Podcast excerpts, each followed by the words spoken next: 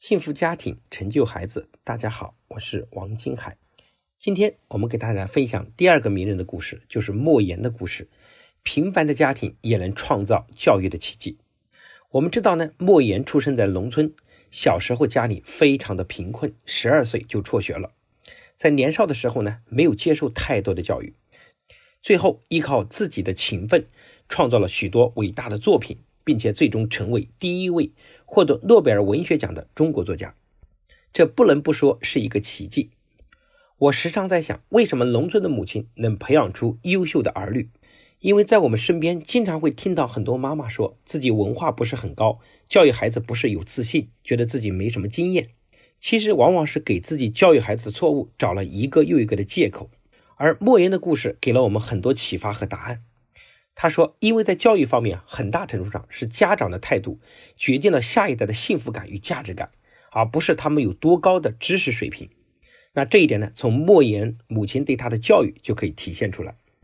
在颁奖典礼上的演讲，莫言花了很大的篇幅来回忆小时候他和他母亲身上的故事，也意味着如果当时没有发生这些故事，可能也没有莫言如今的成就。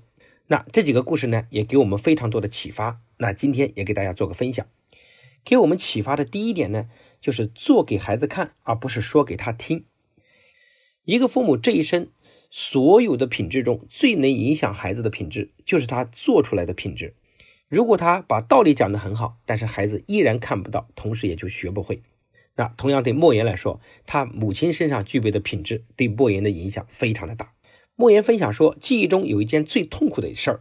就是他有一次跟着母亲去集体的地里去捡麦穗，那有一次呢，看守麦田的人就来了，所有捡麦穗的人纷纷逃跑，而莫言的母亲呢是小脚，跑得不快，被看守的人抓住了，就扇了他一个耳光，看守人还没收了他们捡到的麦穗，吹着口哨呢就扬长而去，母亲的嘴角流血，坐在地上，脸上那种绝望的神情让莫言终身难忘。很多年以后，那个看守麦田的人成为一个白发苍苍的老人，在集市上与莫言相逢。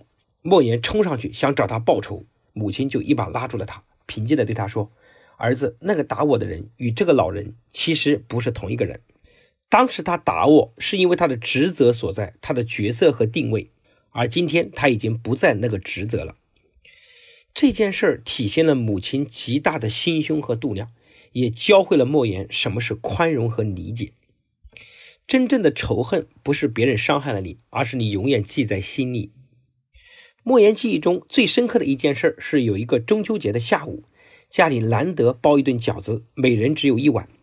正当大家吃饺子的时候，一个乞丐老人来到他家门口，莫言端起半碗红薯就去打发老人。这个老人呢，却愤愤不平地说：“我是一个老人，你们吃饺子却让我吃红薯，你们的心是怎么长的？”莫言气急败坏地说：“我们一年也吃不了几次饺子，一人一小碗，连半饱都吃不了。给你红薯干就不错了，你要就要，不要就滚。”这时候呢，边上的母亲训斥了莫言，然后就端起自己的那半碗饺子倒进了老人的碗里。从这件事儿，莫言学会了什么叫怜悯和同情。我想这两件故事呢，一定对莫言的人生的品行影响非常的大。那莫言母亲的故事呢？第二点启发就是。每一个自信的孩子都有一个信任他的父母，因为莫言从小呢其貌不扬，大家现在看看莫言呢，五官长得也不是特别的标致。那村里的很多顽童呢，就以此来嘲笑他，甚至欺凌他，这让莫言十分的痛苦。但是他的母亲却告诉他：“儿子，你不丑，你不缺鼻子，不缺眼，四肢健全，丑在哪里？而且只要你心存善良，多做好事儿，即使长得一般，也能变得很完美。”母亲的话让莫言重拾了自信，也让他树立对生活的坚定信念。我们发现呢，在家庭教育中，父母传递给孩子什么样的人生态度，孩子将收获到怎样的生命高度和深度。一个伟大的母亲往往身上有几个特点：善良、宽容、坚韧、勇敢。你会发现在莫言的作品中，虽然女性的角色各异，但是在苦难的土地上开出了艳丽的花朵。其实这一切正是他母亲给他树立了女性的光辉形象，而他的文字呢，大都表达了对劳苦大众的悲悯和同情。也可以说，母亲最终塑造了莫言，让他的作品永远充满了生命力。莫言母亲的第三个启发呢，就是要做一个善解人意的父母，而不是固执己见。